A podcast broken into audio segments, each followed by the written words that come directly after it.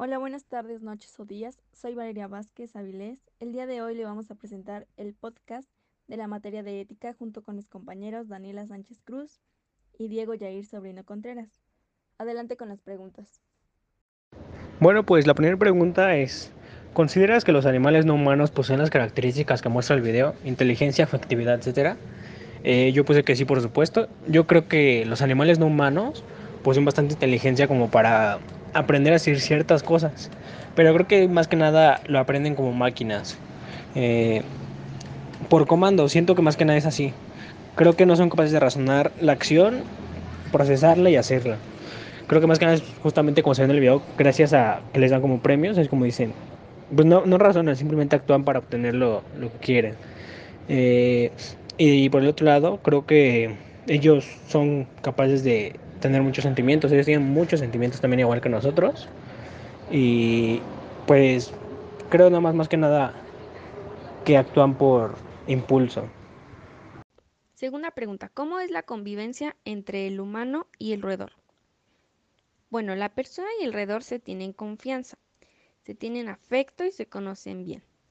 He comprobado por mi propia experiencia que los animales no humanos son capaces de percibir nuestros sentimientos y nuestra vibra. La chica del video quiere a sus ratas y ellas sienten ese afecto y se sienten confiadas con ella. Ellas saben que no les hará daño. Pregunta número 3. ¿Sabías que por siglos las ratas han sido consideradas una plaga debido a que se comen la despensa y transmiten enfermedades como la rabia, la peste, el cólera, entre otras. ¿Qué opinas de esto? Opino que han sido consideradas de esa manera porque no es común que alguien quiera tener una rata para cuidarla, como es en el caso del video anterior.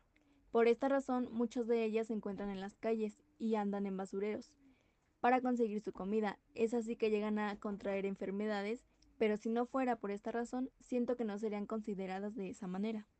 Última pregunta. ¿Qué factores crees que ayudaron a que la chica del video haya forjado esta relación con las ratas? Bueno, en primer lugar, sus ratas están domesticadas y seguramente vacunadas.